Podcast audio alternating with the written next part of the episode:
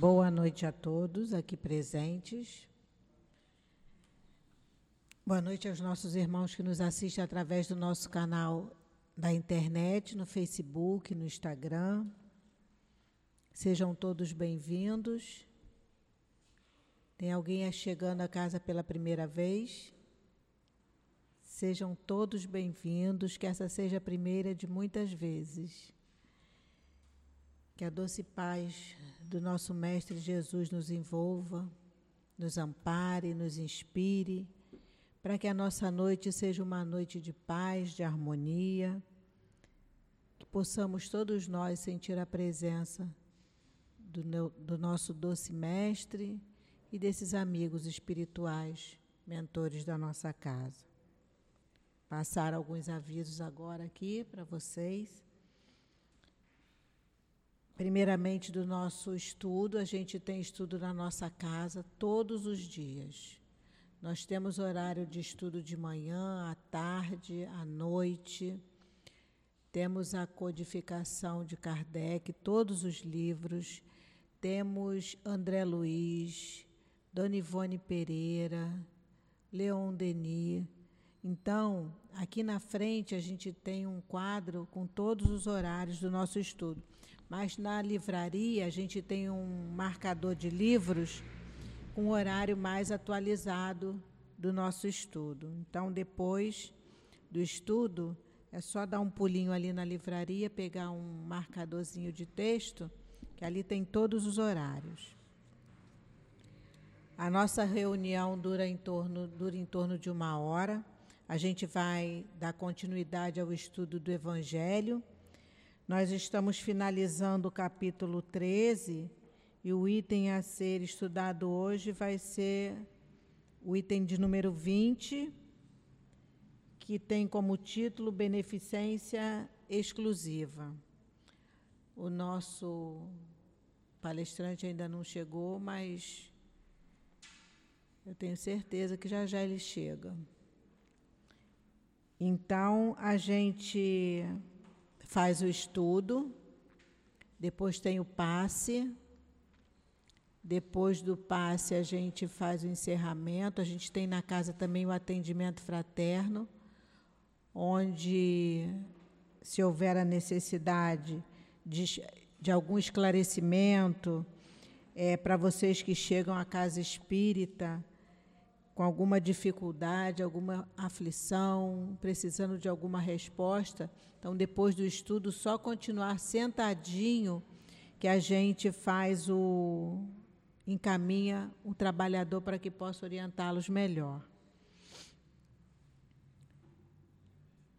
Quem vai fazer, quem está programado para fazer o estudo hoje do Evangelho é o Guilherme Kremer a Vaniele, trabalhadora da nossa casa, vai fazer a sustentação no momento do passe, e a sustentação é do livro Caminho, Verdade e Vida. A lição a ser estudada hoje é a lição de número 121. Então, no momento do passe, a, a Vaniele vai fazer o resumo do estudo. Quem tiver interesse em conhecer a nossa obra social, a nossa obra social Antônio de Aquino,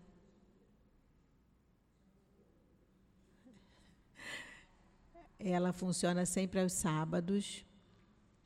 As crianças normalmente chegam aqui às oito da manhã, tomam café, eles vêm com seus responsáveis, tomam café, almoçam e vão para as salinhas separadas de acordo com a idade são evangelizadas, almoçam, essas famílias recebem uma cesta básica. É, e outro tipo de ajuda também, né? roupas, cobertores. Agora no frio a gente já começou a distribuição do cobertorzinho. Então, no sábado passado, as nossas crianças, todas elas receberam cobertor, um para cada criança. Então, é, é um trabalho muito bonito. A gente recebe crianças e jovens de 0 a 18 anos. Então, estão todos convidados. Quem ainda não conhece a nossa obra social pode vir aqui, querendo ser trabalhador voluntário. É só depois conversar, depois do estudo, conversar com o Newton ou com a Adilane, que eles vão orientar melhor vocês. Gostaria de pedir, por favor, que se for preciso atender o celular, não tem problema, pode sair atender lá fora, mas aqui dentro a gente pede que ponha no silencioso no vibra, para que no momento da palestra ou do passe, o celular não toque, né? Porque aí sempre tira a nossa atenção. Eu vou começar fazendo a leitura do livro Caminho, Verdade e Vida. A lição é de número 121, que tem como título Espinheiros. E Emmanuel nos traz um versículo do Evangelho de Lucas, um, uma frasezinha bem pequenininha.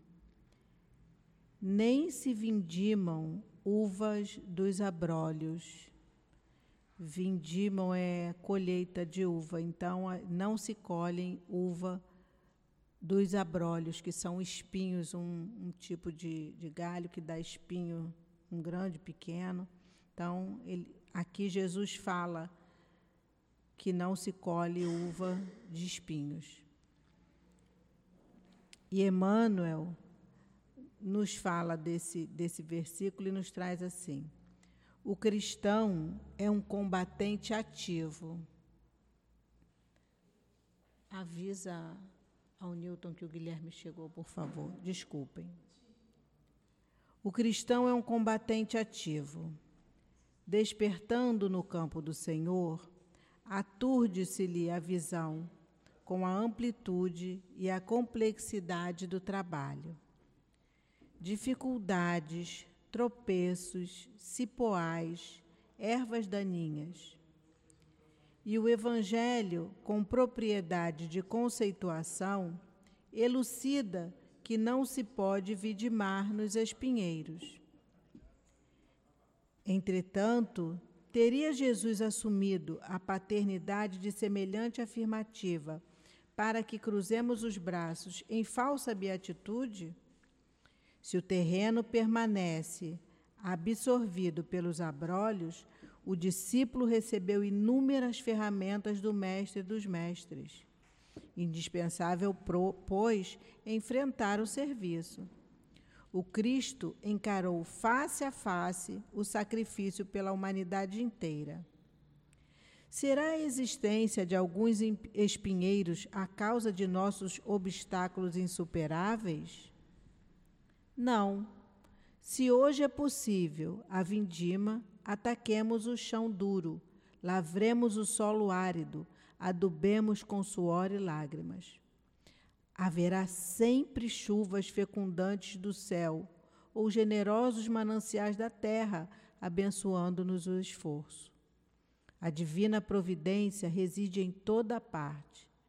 Não ouvidemos o imperativo do trabalho e depois, em lugar dos abrolhos, colheremos o fruto suave e doce da videira. Vamos agora fechar os nossos olhos, elevar o nosso pensamento a Deus, a Jesus, nosso Mestre, irmão tão querido, agradecendo por termos chegado a essa casa que nos acolhe com amor, agradecendo esses espíritos que se encontram nessa casa desde tão cedo preparando o nosso ambiente.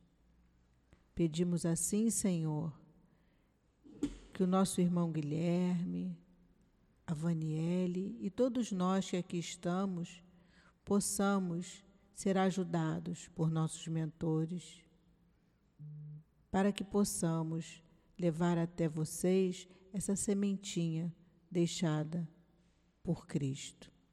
Que seja assim, Senhor, em nome do patrono da nossa casa altivo, Dr. Erma, Antônio de Aquino e tantos outros queridos que fazem parte da coluna que sustenta a nossa casa, pedimos assim, Senhor, a tua permissão para darmos início ao estudo do Evangelho da noite de hoje. Graças a Deus. Eu vou ler aqui Guilherme, só um trechinho uhum. do estudo para que você possa iniciar. beneficência exclusiva. Pode-se aceitar a beneficência quando ela é exclusiva entre as pessoas que têm a mesma opinião, a mesma crença ou o mesmo partido? E eu vou deixar a resposta para o Guilherme, para que ele tenha bastante tempo para trazer o estudo para a gente. Guilherme vai até 10 para as 8, tá bom? Bom estudo.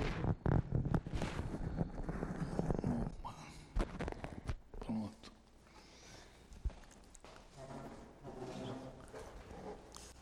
Você pode me dar esse o texto para a gente?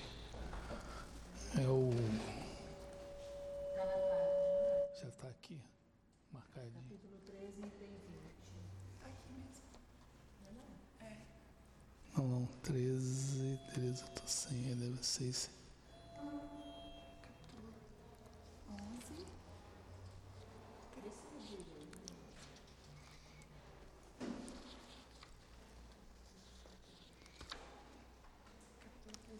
Treze.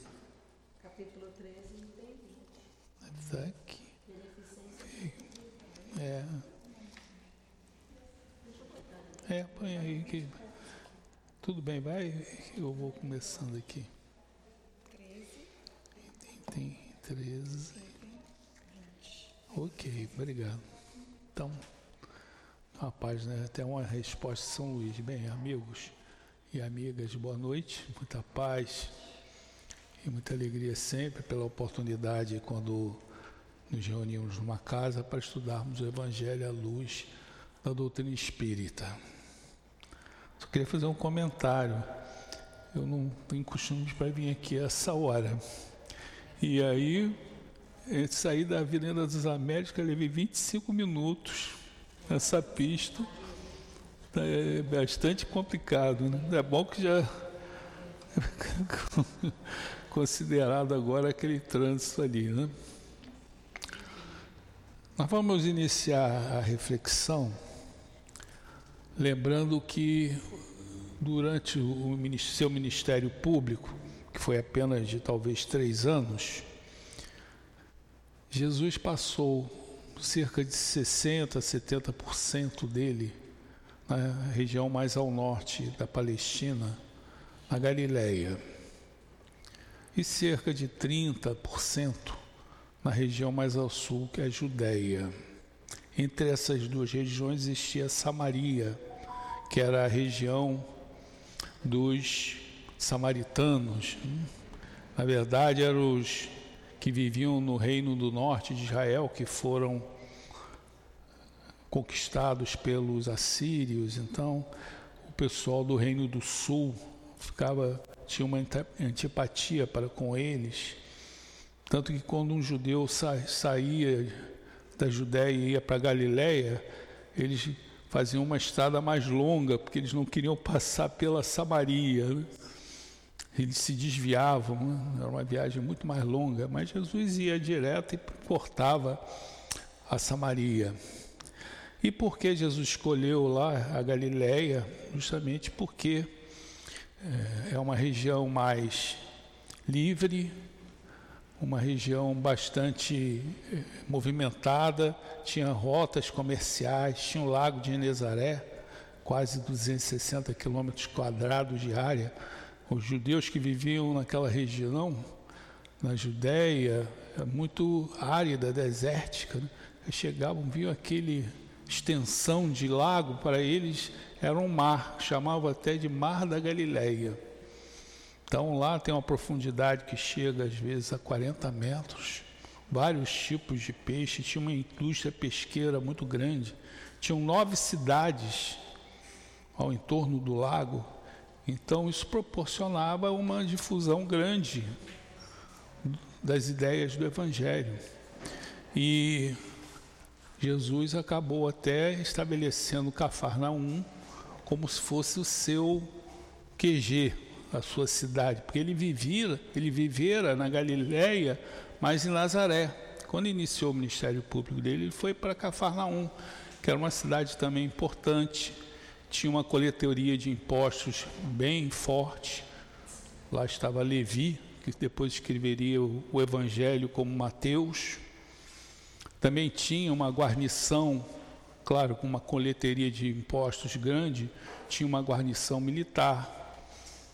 Aí nos recordamos até aquela passagem né, do, da cura do servo, do, do comandante, do servo do comandante dessa corporação militar, que aliás foi uma cura bastante bonita, porque o servo adoecera e o militar, aquele centurião, ficou preocupado e, sabendo da fama de Jesus, pediu para que alguns sacerdotes fossem até o mestre e pedissem inter, uma intercessão a favor do seu servo. E Jesus concordou. Só que esse militar ficou pensando, porque ele era pagão, ele ia impor para Jesus, que era judeu, entrar na sua casa cheio de estátuas pagãs. Aí foi até onde se encontrava. Jesus via caminho e comentou com o mestre: Não, você não precisa ir até a minha casa, basta uma ordem, basta uma palavra tua e será cumprida, porque eu estou acostumado à disciplina. Ele era um comandante, o comandante da guarnição. E Jesus curou então o servo desse centurião e falou o seguinte: Não vi tamanha fé em Israel. Quer dizer, Jesus foi ver e encontrar a fé num militar pagão.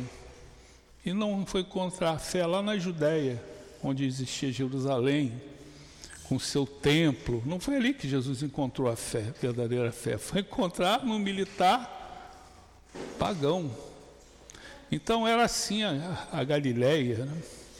E Jesus ficou quase 60% do seu tempo nessa região, que aliás era muito aprazível, porque a Judéia era desértica.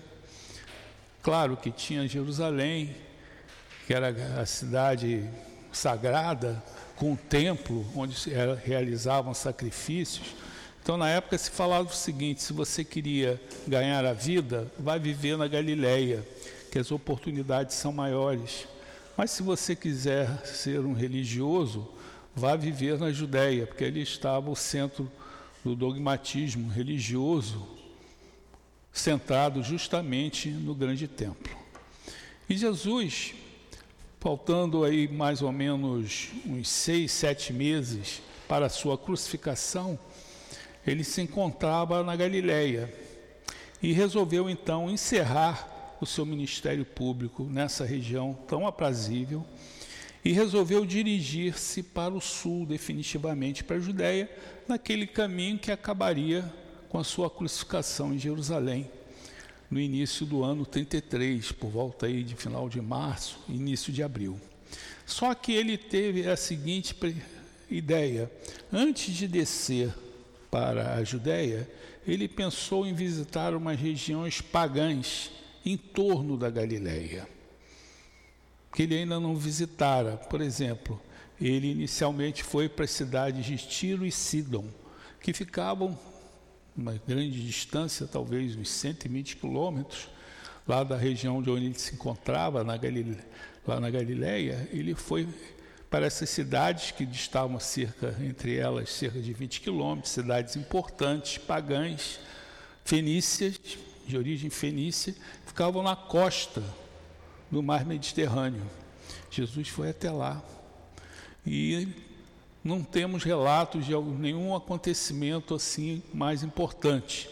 Até porque Sidon tinha um templo dedicado à cura, que era muito popular na época, mas tem uma passagem, apenas uma, referente a essa visita de Jesus, esse local tão distante, lá nas costas do Mediterrâneo. Tiro foi uma cidade bastante importante, ela ficava na costa do mar Mediterrâneo. O Alexandre o Grande fez um cerco a Tiro de vários meses, vários meses. Grande general, né, Alexandre, ele viveu aí por volta do ano 300 anos de Cristo, ele queria conquistar Tiro de qualquer maneira. E ele fez um cerco, mas ele não estava conseguindo, porque ela ficava, a cidade bem na costa, então ela se defendia bem, ele estava quase desistindo. E vocês sabem que Alexandre Grande nunca perdeu batalha alguma. Acho que ele foi perder para uma doença, mas nunca perdeu uma batalha. Ele estava quase desistindo. Entretanto, ele teve um sonho. Ele teve um sonho com um sátiro. Um sátiro é um ser híbrido da mitologia grega, baixinho, tem é como se fosse um corpo de animal com uma com um rosto humano. Quem já viu aquele filme da Disney, o Hércules? Vocês viram o Hércules? Tinha um sátiro, era um pequenininho, um, uma figurante que auxiliava Hércules, falava pelos cotovelos, né? é o sátiro. E aí, na antiguidade, os, é, era a tradição das pessoas terem, darem muita é, atenção ao sonho. Todo mundo tinha o seu intérprete de sonho. Repare que todos os grandes da Bíblia foram aqueles que interpretaram sonhos. O pai de Jesus tinha os seus sonhos. José, né, filho de, de Jacó, foi para o Egito, ele sabia interpretar sonhos. Daniel, todos que tinham essa capacidade se elevavam junto ao poder. E quando Alexandre o Grande teve esse sonho, ele ficou preocupado e ele tinha, evidentemente, uma pessoa que interpretava os seus sonhos. Né? E aí ele chamou esse intérprete, esse consultor, ó, eu tive esse sonho, o que, que isso significa? E aí o, o consultor teve uma ideia brilhante, né? Pô, você sonhou com sátiro. Vamos separar sátiro. Sá significa sua. Tiro é a cidade. A cidade de Tiro é sua. Então continue lutando e ele conseguiu acabar conquistando a cidade de Tiro. Mas Jesus estava se afastando de, dessa região pagã e uma senhora que tinha uma filha endemoniada, que deve ser um desespero, né? Você imagina naquela época, começou a apelar para Jesus, para que o mestre curasse a sua filha. Mas ela estava com a intenção perseverante da, de uma mãe que não sabemos por que ela foi levada até Jesus naquele momento. Talvez inspirada pelos bons espíritos, somente Jesus podia curá-lo, curar a sua filha. E até porque Jesus já afastara vários espíritos sofredores. E ela foi junto a Jesus com seus apóstolos, pedindo, e o mestre seguia. Não parou para atender aquela senhora, e aquela senhora era perseverante. Jesus estava, de certa maneira, até testando a perseverança daquela senhora. E aí teve um momento que os próprios apóstolos não aguentaram mais a perseverança daquela senhora. Aí chegaram ao mestre, mestre, por favor, despache essa mulher. E aí Jesus falou, não, vamos atendê-la. Aí ela se aproximou e aí ela falou o seguinte, pediu a Jesus para que ela curasse a sua filha. E aí Jesus respondeu: Não é justo eu tirar o pão do filho para dar para os cãezinhos. Aqui a resposta de Jesus para essa senhora, né? Os filhos seriam para os judeus. E naquela época, cão. É, hoje, é, cão é tudo, né, gente? Cão tem é, hospital, psiquiatra, tem, tem shopping, tem, tem tudo que vocês imaginem, né? A gente tem cães, eu acho que são mais bem tratados do que seres humanos, essa é a realidade. Mas naquela época, até você chamar alguém de cão era uma ofensa. Mas as famílias que tinham crianças deixavam entrar os cãezinhos, os filhotinhos, só podiam entrar em casa.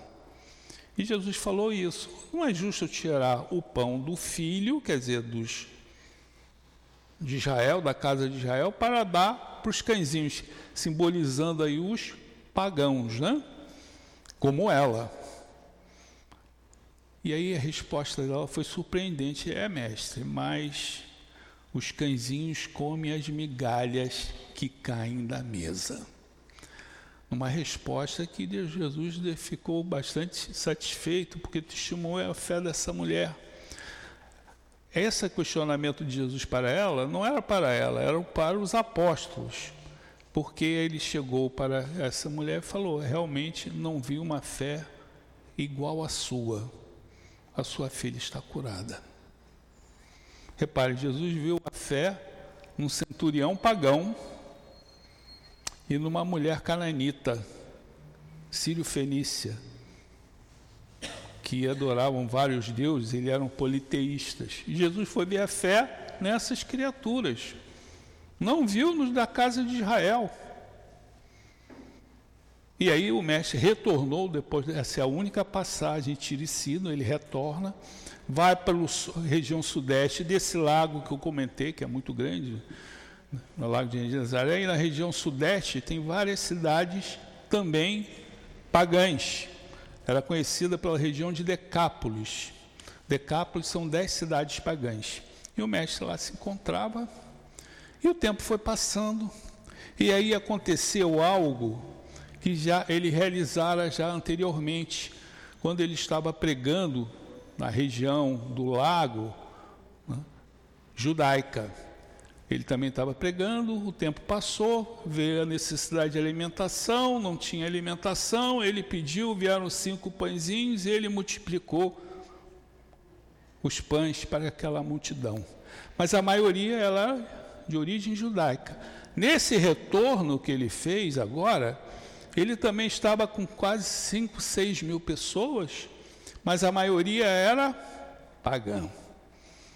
E aí ele perguntou: quantos pãezinhos tem? Sete. E dê esses pãezinhos. E fez a multiplicação desses pães. É, foi a segunda multiplicação dos pães. Isso é uma lição bastante simbólica, né? Porque nós sempre temos que ter alguma coisa a ofertar. Ele, Jesus não está pedindo um bicho de lagão, não, gente. Pode ser um pãozinho pequeno. Mas você tem que ter alguma coisa, tem que ter um pouco de boa vontade, um pouco de caridade, um pouco de entendimento. Porque Jesus que é o fator multiplicador. Mas se você não tem nada, qualquer número multiplicado por nada é nada, né? Zero. Você tem que ter alguma coisa. Mas não é muita coisa, é um pãozinho, é a multiplicação. E ele fez essa multiplicação. E aí depois ele começou a retornar para Cafarnaum, que é justamente no lado é, oeste do, do lago de Genezaré, que é a região judaica. A maioria das cidades eram de origem judaica. E aí ele foi questionado por alguns sacerdotes que acompanhavam, né, se ele esses sacerdotes queriam os sinais de que ele era verdadeiramente o Messias. Os judeus eram muito ligados nos sinais. Por quê? Toda origem, todo o Velho Testamento é cheio de profecias. E o que confirma uma profecia são os sinais. Então eles queriam mais sinais de que Jesus era o Messias. E Jesus acabara de multiplicar sete pãezinhos falou para mim, mas como é que pode? Já, que, que sinal vocês querem? Eu multipliquei sete pãezinhos para cinco mil pessoas. Anteriormente, multipliquei cinco pãezinhos para cinco mil pessoas. Qual outro sinal que vocês querem? E Jesus falaria: Olha, para vocês, sou, eu sou você, vocês terão mais um sinal só, o sinal de Jonas. Parece até um mistério isso. Quem foi Jonas? Jonas, vocês já devem ter ouvido falar, né? É uma história até para criança, né? aquele profeta que, certa vez, 500 anos antes de Cristo, né? por volta desse período, ele recebeu uma ordem de Deus para ir converter, uh, ir a Nínive, né? converter os babilônicos. Que ordem que ele recebeu, né? E aí, era uma ordem de Deus, ele foi cumprir, né? Só que ele chegou em Jope, ficou com tanto medo que pegou um navio que ia em direção oposta. Só que quando o navio zarpou, veio uma tempestade enorme. E naquela época, quando acontecia uma, uma situação como essa, é porque alguém estava desonrando um Deus para que Deus ficasse tão revoltado. Aí o comandante começou a procurar quem era o culpado daquela na embarcação, que era o culpado daquela tempestade. Aí viu lá no canto o Jonas, qual é a tua história? Ele contou, né? Que ele tinha sido designado para ir para Nínive e estava indo em direção oposta. Estava ali o culpado, né? O que, que fizeram? Jogaram o Jonas no mar. E aí tem a, a, o simbolismo bíblico, né? De que ele teria sido comido uma baleia e ficou três dias e duas noites dentro da baleia, na escuridão. Mas quis a vontade divina que a baleia se dirigisse para Nínive e expelisse aquele elemento nocivo lá que era o Jonas do seu ventre. E assim ele foi para Nínive. Então, por que, que Jesus falou que aquelas criaturas só teriam, para aqueles descrentes, um sinal, que era o sinal de Jonas? Porque, como Jonas ficou né, naquele túmulo né, escuro e reviveu depois, Jesus também né, foi morto na sexta-feira, ficou num túmulo né, e teria a ressurreição dele no domingo. Era o único sinal que eles teriam, o sinal de Jonas. Dali Jesus resolveu seguir, antes de descer definitivamente lá para a Judéia. Ele ainda foi no extremo norte da, da, da Galiléia, em direção à cidade de Cesareia de Filipe. Cesareia de Filipe era uma cidade pagã também. Fica junto ao monte, no sopé do Monte Hermon. É uma região importante, porque ali estão as nascentes do rio Jordão.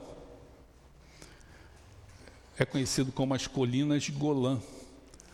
Por isso é que Israel, na década do século passado, quando aconteceu a guerra, ele dominou rapidamente as colinas de Golã, porque ali estão as nascentes do Rio Jordão. Então, se você domina a nascente de um rio, você pode fazer alguma sabotagem para que esse rio, que é fundamental né, para Israel, ficasse destruído. Então, ela tinha, os israelitas tinham que preservar de qualquer maneira e conquistaram as colinas de Golã e nunca mais é, devolveram, porque para eles é uma questão de segurança da preservação de um rio que é vital para, aquela, para aquele país. E ali, nessa colina de Golã, tinha a cidade de Cesareia de Filipe. Jesus, então, foi-se em direção a esse extremo norte, ele ia pelo Rio Jordão, uma natureza muito bonita. E nessa ocasião ele fez uma pergunta que é a seguinte: Quem diz os homens que sou eu? Jesus sempre utilizava perguntas para fazer as pessoas fa fazerem suas reflexões. O Evangelho tem muita pergunta de Jesus. E todas elas são bastante reflexivas, e essa também. Porque cada um deu uma opinião, porque Jesus estava com seus apóstolos e mais outras é, pessoas que aderiram a essa caminhada, né, que tinha sempre uma pequena multidão junto com ele, e cada um dizia uma coisa né, sobre ele. Até que ele chegou para Pedro, e você, Pedro? Ou meus discípulos, ou apóstolos, que você, quem vocês dizem que sou eu? Aí Pedro se adiantou e falou: Tu é o Cristo, o Filho de Deus vivo. Né? Realmente, Jesus é um Espírito perfeito, aperfeiçoado, ele revelou a divindade, o Cristo que jaz dentro de todos nós. Um dia nós também vamos revelar esse Cristo, essa divindade, porque essa divindade está íncita no íntimo de todos nós. Claro que no nosso caso, ela está enterrada. Então nós temos que trabalhar, pegar uma picareta, uma pá. Tem uns que tem que botar uma dinamite ali para explodir, para que possamos revelar essa divindade. Mas todos nós temos, a exemplo do Cristo. Mas eu queria apenas colocar que, como naquela época não teve unanimidade, hoje também. Se você perguntar para um católico quem é Jesus, ele vai dar lá a definição dele. Chegar para um protestante, vai ter outra definição. Se você perguntar para um espírita, vai falar, ele é o nosso modelo, lá na pergunta do livro dos espíritos, e o guia da humanidade. Mas não é Deus. Ele manifestou a divindade por ser um espírito aperfeiçoado. Como nós também. Jesus afirmou isso quando, quando perguntou, Felipe perguntou para Jesus: Mestre, mostra-nos o Pai e isso nos basta. Claro, basta todo mundo, né? Todo mundo queria ver Deus. Quem não quer ver Deus? Alguém já viu? Né? Aí Jesus ficou até decepcionado com Filipe, porque Filipe foi um apóstolo que falou pouco, mas fez esse pedido a Jesus. Né? Terrível. Mestre, mostra. E Jesus ficou meio decepcionado. Filipe, há quanto tempo estou contigo? No dia seguinte, na noite, no dia seguinte ele seria crucificado, depois dessa pergunta. Há quanto tempo eu estou contigo? Dois anos e meio. Você ainda não se apercebeu que quem me vê, vê a meu Pai? Claro, porque ele manifestou a divindade. Então você está vendo Jesus, está vendo a própria divindade. Claro que a partir dessas afirmações de Jesus se construiu essa ideia de um Jesus Deus, né? mas que a doutrina espírita não tem esse entendimento. Sabemos que sobre Jesus, além dessas diferenças teológicas sobre quem é Jesus, todos têm, embora sobre quem ele é existam diferenças, como nós marcamos, naquela época e ainda hoje é assim, todos têm a certeza de que Jesus veio mostrar para a humanidade a completa visão de Deus. Porque até Jesus, a visão de Deus era o do Deus de justiça. E Jesus veio trazer uma visão complementar. É de justiça, sim, mas acima de tudo de misericórdia. Esse foi grande, um dos grandes objetivos. Claro que teve outros a falar sobre o reino de Deus. Que o reino de Deus já era inspirado no judaísmo. Todos esperavam. Cadê o reino de Deus? E ainda estão esperando. Jesus ah, não, vai, não virá de maneira ostensiva. Vocês não falarão estar ali, lá ou acolá. O reino de Deus está dentro de vós. É um conceito de interioridade, que até hoje nós temos dificuldades.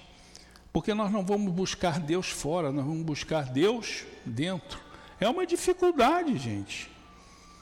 Parece que nós precisamos de uma referência exterior, de uma imagem para que a gente possa ter essa segurança, mas Deus se encontra dentro de nós.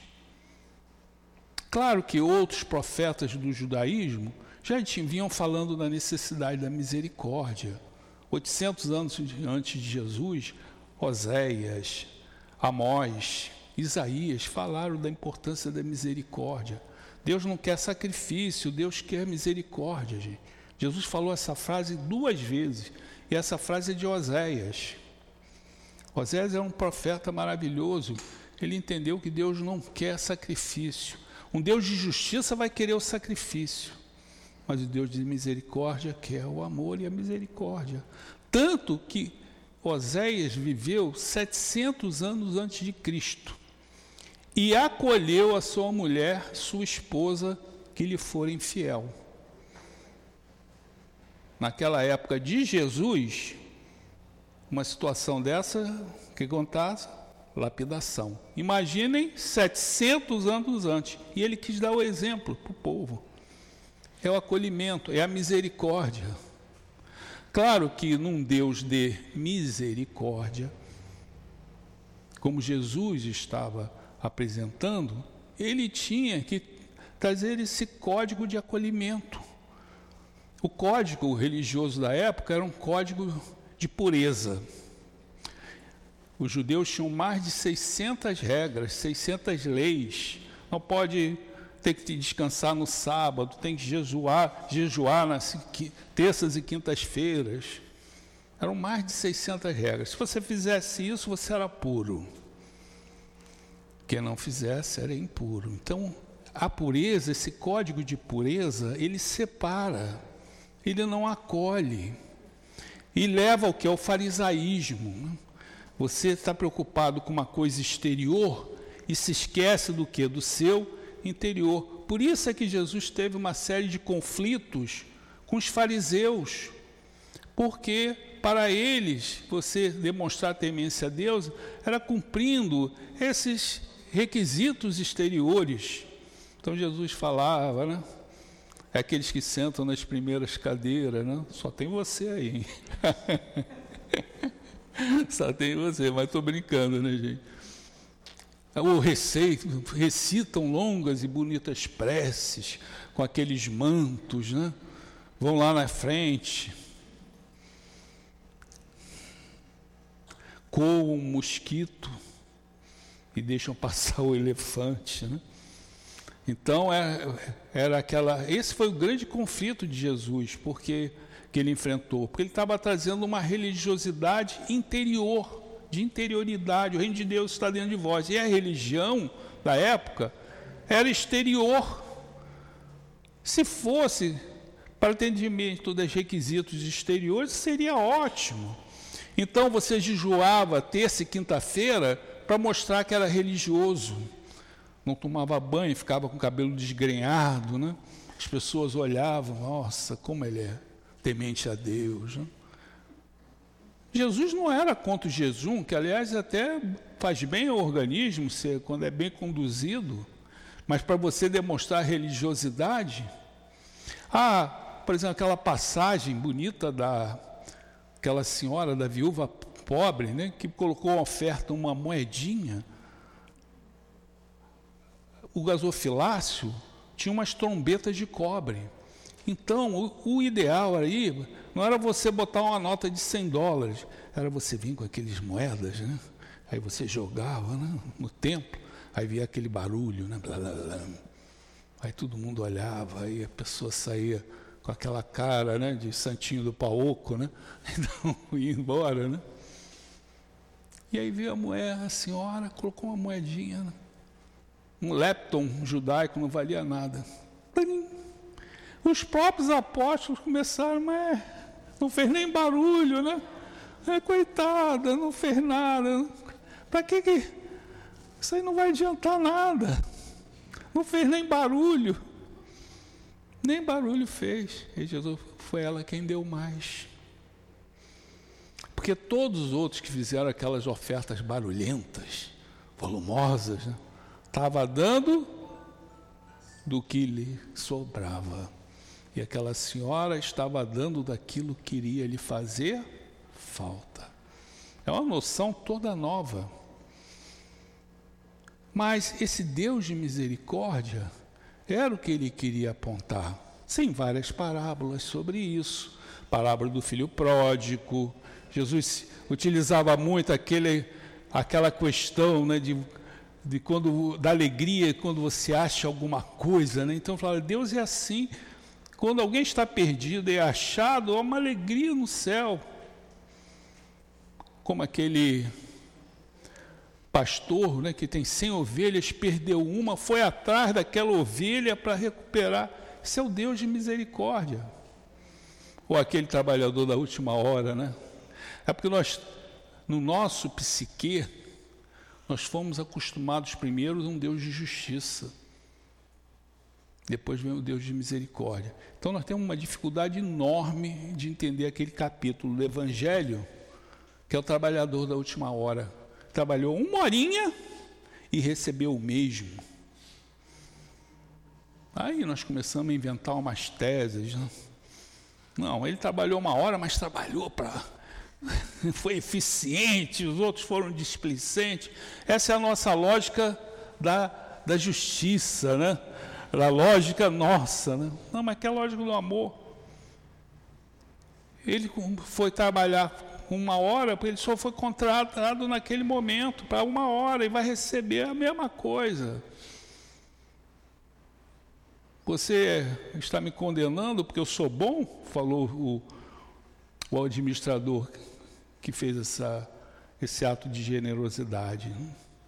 Então Jesus convivia com aqueles deserdados no mundo, claro, trazendo um Deus de misericórdia, tem que conviver com aqueles que são os deserdados no mundo. E Jesus nunca anuiu com erro, mas estava sempre junto com aquelas criaturas, ajudando-as né? em todos os momentos. Claro que com um Deus de misericórdia, quem cresceu de uma forma enorme é o próximo. Para um Deus de justiça, não. Mas para um Deus, para um, um Deus de misericórdia, o próximo é fundamental.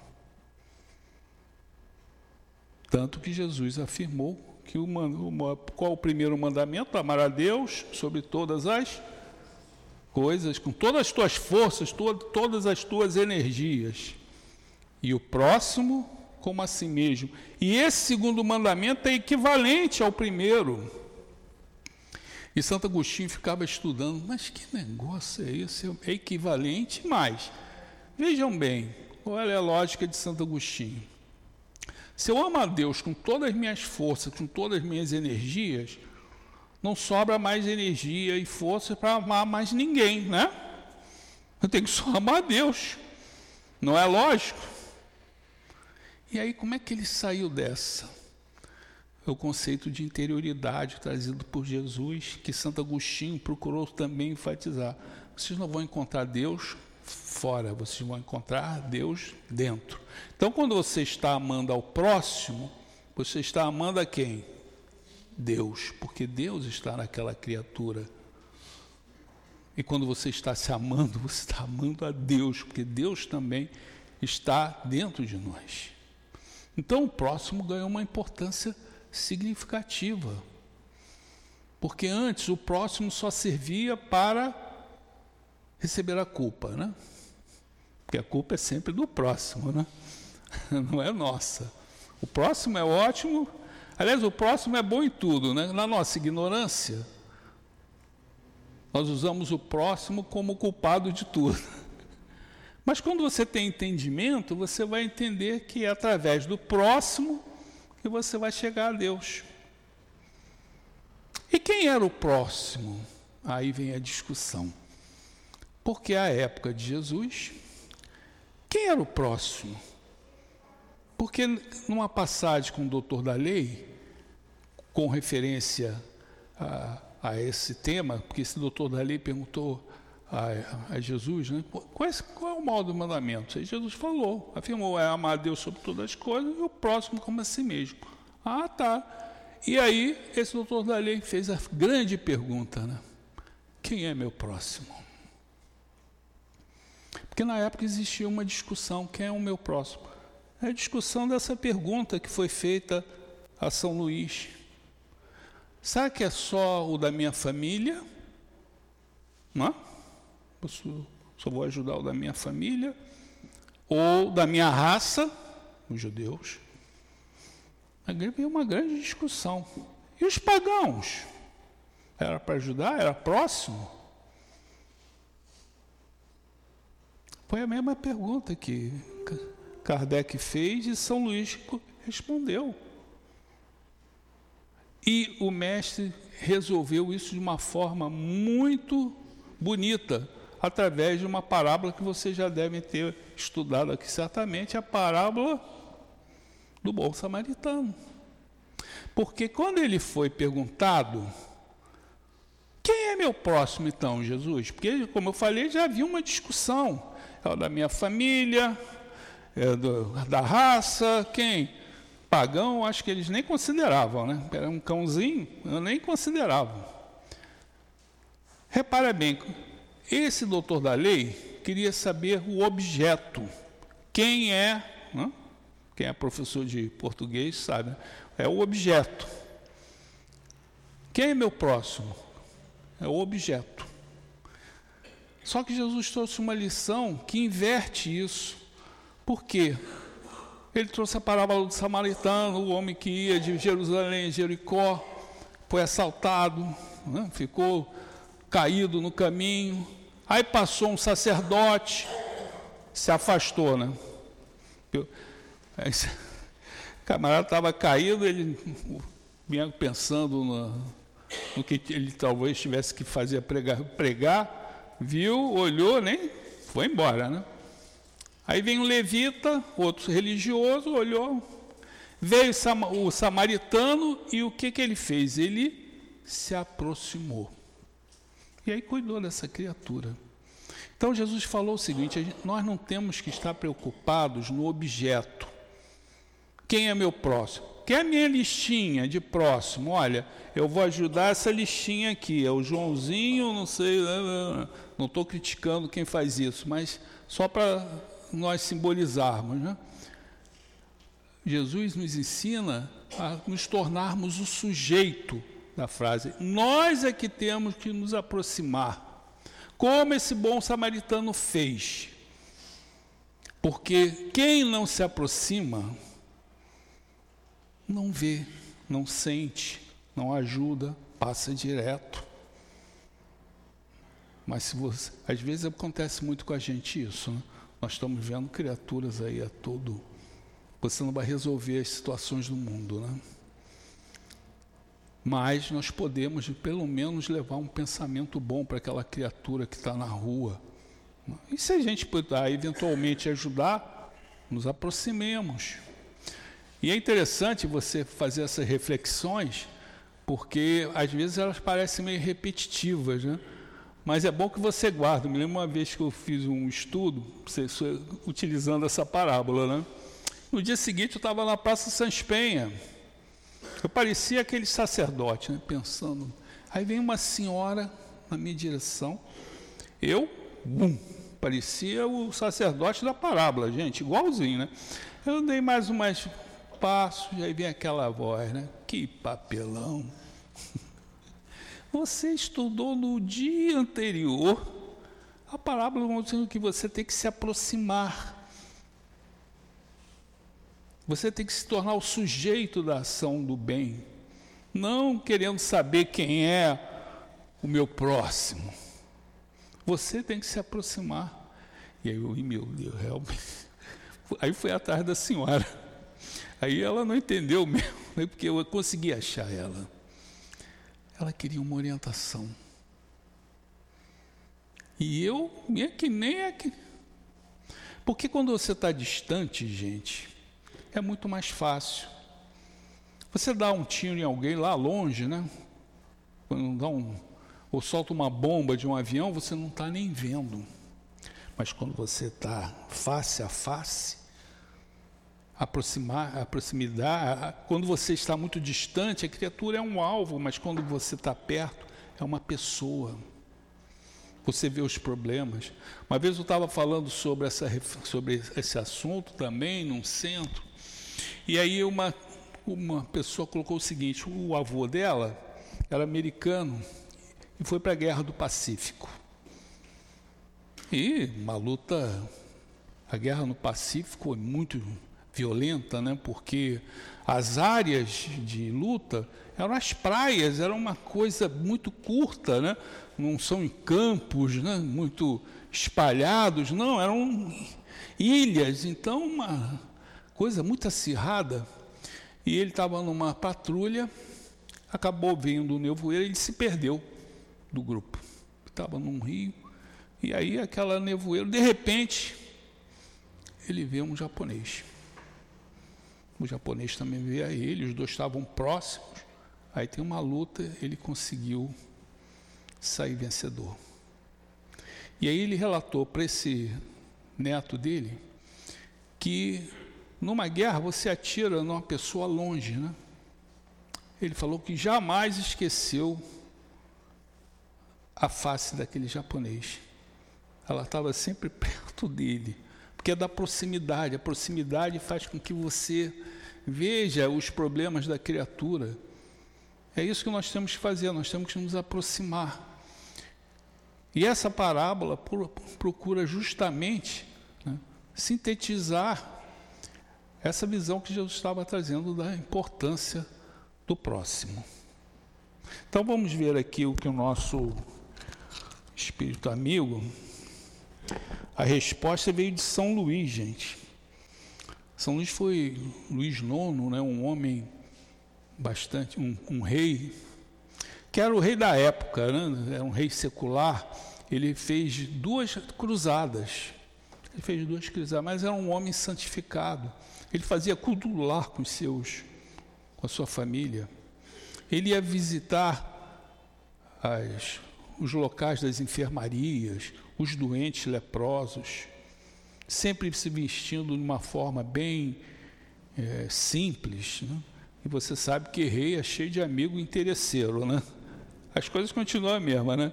Então estava lá, onde tem o poder, está todo mundo atrás. Mas ele ia ajudar, então essas pessoas interesseiras ficavam até é, envergonhadas, que ele botava o pé na lama. Mas fez duas cruzadas, tá? Então, podes aceitar beneficência, a beneficência, pode-se, a pergunta de Kardec foi a seguinte, pode-se aceitar a beneficência quando ela é exclusiva entre pessoas que têm a mesma opinião, a mesma crença, ou o mesmo partido, ou a mesma raça, a mesma família? Não. Porquanto é o espírito de seita e de partida, que, antes de tudo, devemos abolir, porque todos os homens são irmãos. O verdadeiro cristão só vê os semelhantes como seus irmãos. E, antes de prestar socorro àquele que está necessitado, não pergunta qual a sua crença, nem a sua opinião, seja sobre o que for. Por acaso esse cristão seguiria o preceito de Jesus, que nos recomenda amar até mesmo os inimigos, se repelisse um infeliz por ter uma crença diferente da sua, que o socorria, que o, socor, que o socorra, portanto, sem lhe pedir satisfações à consciência, pois se ele for um inimigo da religião, esse será o meio de fazer com que ele a ame, repelindo só que ele considerará que ele a odiasse. Eu só fazer uma reflexão, mas também sem crítica, mas é uma reflexão sobre isso. Eu trabalho num abrigo lá no, na Tijuca, chamado Abrigo Teresa de Jesus, para crianças. Foi o primeiro abrigo espírita do Rio de Janeiro. Foi fundado em 1919, ainda existe. Hoje nós estamos atendendo lá umas 250 crianças. Né? E quando foi fundado, era o primeiro abrigo espírita. Né? O cardeal do Rio de Janeiro, o cardeal Arco Verde, tem até a praça lá no Rio de Janeiro, colocou no jornal que era para os católicos não ajudarem o abrigo, porque era um abrigo espírita. Só que é isso, vem no espírito dessa lição, né? Não, não vamos ajudar porque a crença é diferente. a crença é diferente. Só que o tiro saiu pela culatra, porque muitos católicos ele fez a propaganda querendo justamente por ter um entendimento ainda atrasado com relação, eu acho que ele não viu o evangelho nessa parte, né? É, foi até um dos motivos que levaram os católicos a irem lá no abrigo fazer as suas doações, enfim, e essa casa permanece lá até hoje. Então eram essas as reflexões que eu tinha. Queria agradecer a atenção de vocês né? e que nós possamos ter ainda um fim de semana com saúde e paz, né?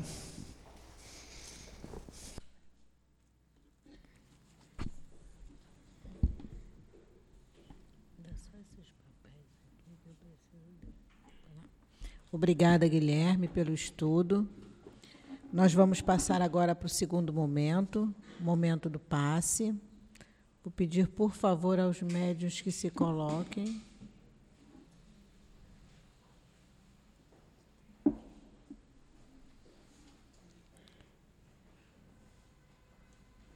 Vamos agora levar o nosso pensamento a Deus, a Jesus, nosso Mestre, a espiritualidade amiga que se encontra na nossa casa, que preparou esse ambiente para receber a cada um de vocês.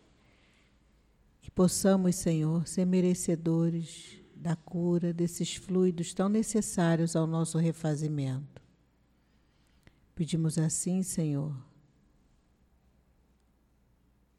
que esses espíritos, doutor Herman, Bezerra de Menezes e todos esses nossos irmãos aqui presentes, que possam nos ajudar, ajudar os nossos médios a nos transmitir, através do seu amor, o que for necessário para o nosso melhoramento. Que seja em nome de Jesus, mas acima de tudo, Senhor, em nome de Deus, nosso Pai, que possamos dar início ao trabalho dos passes. Graças a Deus.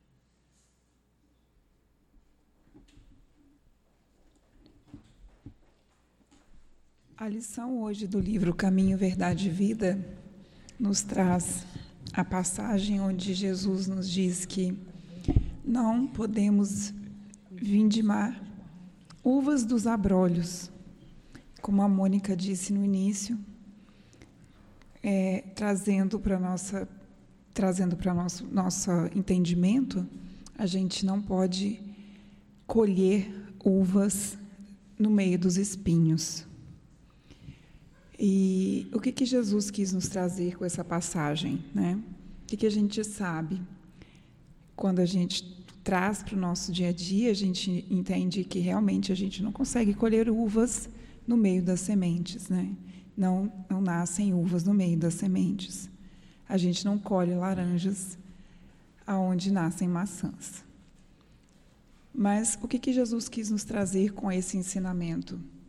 De que a personalidade que temos, cada um de nós, é uma personalidade única e que não temos como colher bons frutos se não semeamos bons frutos.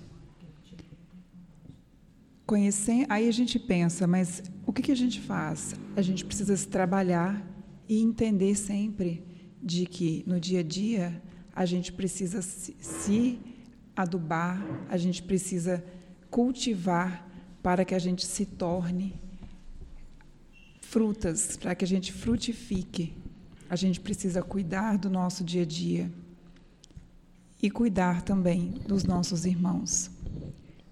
E aí a gente pergunta, mas o que a gente faz, já que a gente não colhe uvas nos espinhos? A gente deixa de lado os espinhos? Não, a gente acolhe os espinhos. A gente mostra com o nosso exemplo porque é plantando ali, cada dia, de pouquinho a pouquinho, é que a gente vai colher.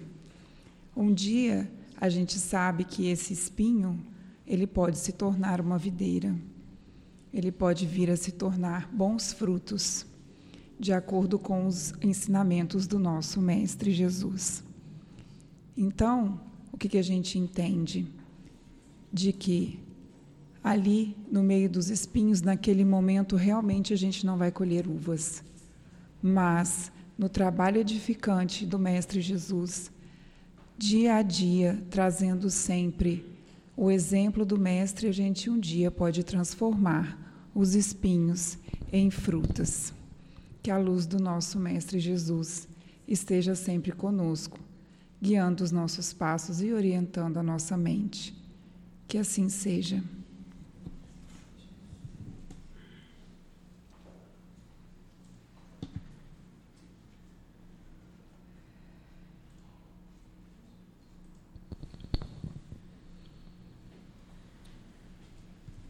Vamos passar agora para a mensagem do plano espiritual. Paz a todos. Que o amor único de Deus encoraje todos vocês para o bem. O mundo passa por grandes decepções e dores é como vocês já sabem. Parece que a humanidade, nesse momento, estão todos indecisos, que então nem se sabe como agir. Muitos se perturbam, outros bu buscam vinganças. E, enfim, outros glorificam as dores. E, e esses acontecimentos são por não entenderem do amor de Deus. Nesse momen nesses momentos, muitos estão enlouquecidos, apavorados, com a periculosidade que envolve o planeta. Em todas as direções da Terra. O medo, o poder, as acusações, momentos que fazem mal, enfim. Mas um grande problema que a humanidade passa e não acaba, outras virão, até que os homens mantêm equilibrados no amor de Deus, até que busquem a paz, amem-se mais uns aos outros sobre a terra. Ah, e como vocês devem se comportarem diante dessas dores, dessas causas, como a que vimos, escutamos e sentimos. Todos vocês já sabem que não há efeitos sem causas. Há espíritos que precisam passar por provas dolorosas e então se, são reunidos em determinados momentos pela lei divina para que sofram o impacto da lei. Muitos se libertam, alcançando voos para lugares inimagináveis por si próprio, porque enquanto estavam no corpo, se adiantaram, se manteram equilibrados cumpriram com o que o Evangelho de Jesus disse. E outros irmãozinhos estão agora presos às sensações de dores, de sofrimentos e angústias. E ainda há aqueles que praticam o mal e continuam a agir como criminosos no plano espiritual. E vocês, como se comportar em meio tantas tanta confusão, vigiando e orando um pelo outro, elevando os pensamentos a Deus.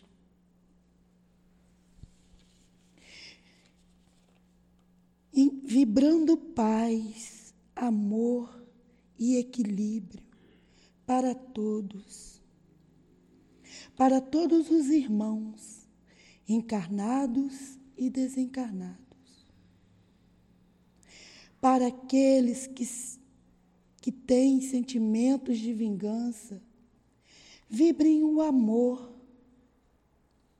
E os de sentimentos de ódio, vibrem a confiança em Deus. É Deus que cuida de todos. Ah, não critiquem e não analisem a, as causas de tantas dores e sofrimentos apenas se mantenham calmos pensamentos positivos. Evitem divulgar o mal. Sejam pacificadores onde andares. Sejam serenos, já que conheces a doutrina. E em torno das palavras, das conversas rudes que chegam até vocês,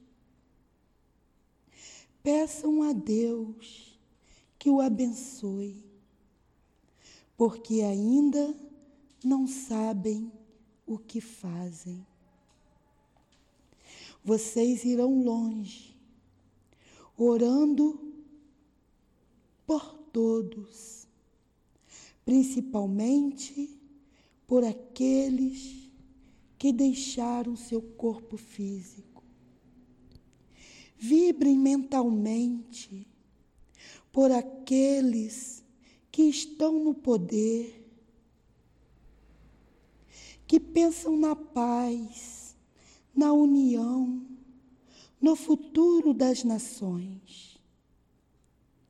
Que eles se equilibrem os corações. E lembrem que há, que há outros que sofrem por suas faltas. E continuem vigilantes em oração, que busquem mentalmente o amor de Deus, a paz, o equilíbrio para esses que muito sofrem em torno de vocês. E não cabe a vocês julgar quem está com a razão. Os fatos são muitas vezes imponderáveis, que são lutas frequentes entre os povos, atitude mais, gestos irritantes, coisa do homem. O mal toma conta, tentando canalizar, sugando as energias das criaturas, colocando as ideias maléficas. Enfim, são tantas angústias e problemas que giram em torno da terra. É que todos nós, espíritos trabalhadores do Cristo, e vocês encarnados, devemos todos manter a luz do equilíbrio acesa, a paz, a união com todos.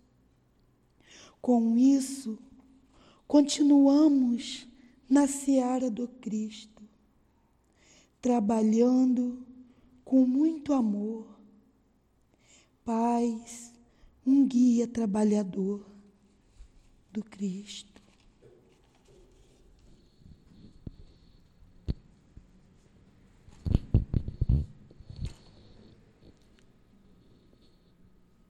Deus nosso Pai, Jesus nosso Mestre amoroso e bom, espiritualidade amiga dessa casa de amor que nos acolhe e nos recebe sempre com os braços abertos, porque somos trabalhadores da seara do Cristo.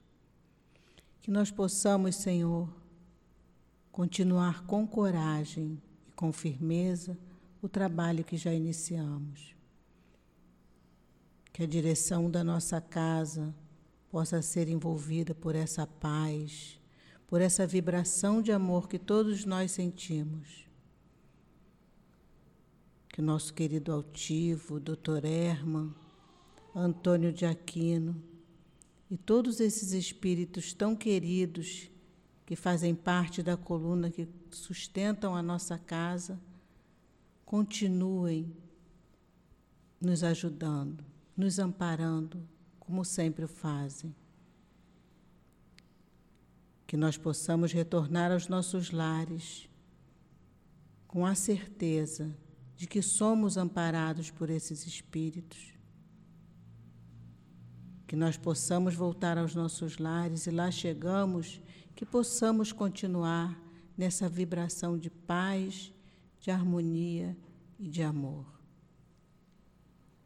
Que seja assim, Senhor, em nome desses espíritos amorosos, em nome de Jesus, mas acima de tudo, Senhor, em nome de Deus, nosso Pai, que possamos pedir a permissão para darmos por encerrado o estudo e os passes de tratamento da noite de hoje.